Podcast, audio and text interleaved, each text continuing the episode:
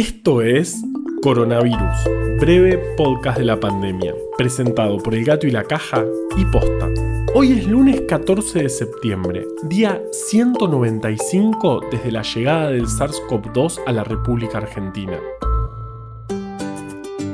El lunes que viene ya va a ser primavera, la estación en la que proliferan las plantas y los insectos. ¿Sabían que en promedio comemos accidentalmente medio kilo de insectos por año que vienen en la comida o que se meten cuando tenemos la boca abierta o mientras dormimos? Seguramente la primavera sea la estación en la que más insectos comemos. Y acá tal vez tengamos otro motivo para quedarnos en casa. Y para usar barbijo. A menos que a uno le guste comer insectos. ¿En qué parte de la pirámide nutricional habría que ubicarlos? Perdón, es que estuve viendo películas de terror el fin de semana y después me la pasé buscando datos asquerosos. Mejor, vamos a lo importante, que pasaron muchas cosas.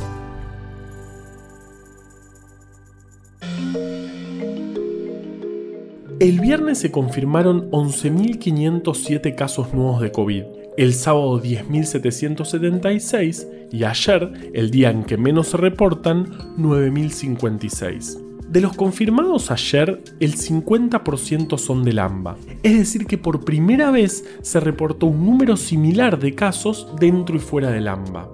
En total, desde que empezó todo, suman 555.537 positivos en el país, 11.412 personas fallecieron y 428.953 se recuperaron. Las personas en terapia intensiva con diagnóstico confirmado de COVID hasta el viernes eran 2.880. Hoy son 2.984, pero durante el fin de semana hubo un salto. De hecho, el sábado pasaron los 3.000 y ayer volvió a bajar un poquito. De todos modos, la tendencia sigue en alza y continúa reportándose tensión en Río Negro, Mendoza, Jujuy y Salta. En el AMBA, aunque se observa cierta estabilización en los reportes de casos, la situación del sistema de salud está exigida y se mantiene así desde hace mucho tiempo. Eso genera tensión, dado que los trabajadores y trabajadoras de la salud vienen trabajando, particularmente en esta jurisdicción, sin descanso desde hace varios meses. Algo importante que pasó el viernes es que se modificó la definición de caso agregando dolor muscular como nuevo síntoma. Además, se puede confirmar como caso positivo a quienes presenten pérdida repentina del gusto o del olfato sin realizar el test. Esto se llama criterio clínico epidemiológico y tiende a descomprimir el testeo que, como te contamos siempre, muestra índices de positividad muy altos. De hecho, ayer superó el 50%. Bueno, ayer no fue particularmente un buen día. En el mundo se registró un nuevo récord de casos, 307.900, que en total suma más de 29 millones. La cantidad de muertes en todo el planeta asciende a más de 900.000.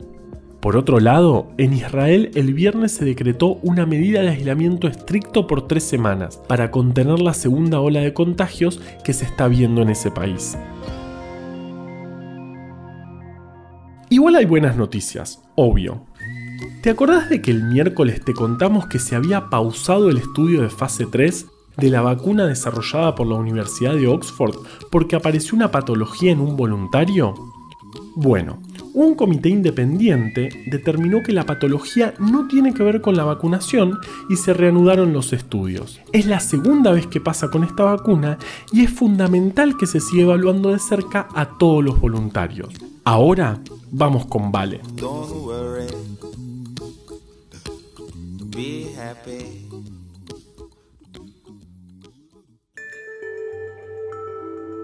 Como el 2020 parece que no se puso lo suficientemente picante, la Real Sociedad Astronómica dio una tremenda noticia. Encontraron rastros de moléculas en Venus que por ahora no pueden explicarse por otra cosa que no sea por la existencia de vida. Si esto parece un montón, es porque es un montón. Así que algunas aclaraciones. Primero, no es que encontraron células, sino que encontraron un compuesto que se llama fosfin. Es una molécula que es producida por organismos vivos o en zonas industriales. Y como por ahora no hay fábricas en Venus, podría ser un indicio indirecto de la existencia de vida. La superficie del planeta se considera inhabitable, demasiado hostil, pero es cierto que la atmósfera no está tan mal. Sin embargo, no hay ningún proceso físico-químico conocido que pueda producir fosfín en estas condiciones. Al menos no sin un organismo vivo involucrado. Entonces, la opción A es que lo que se sabe de fisicoquímica de planetas rocosos está muy incompleto. O opción B, hay o hubo vida en Venus. Esto puede marcar un antes y un después en cómo entendemos el universo. Es muy prometedor, pero como siempre, tenemos que tener paciencia y seguir aprendiendo.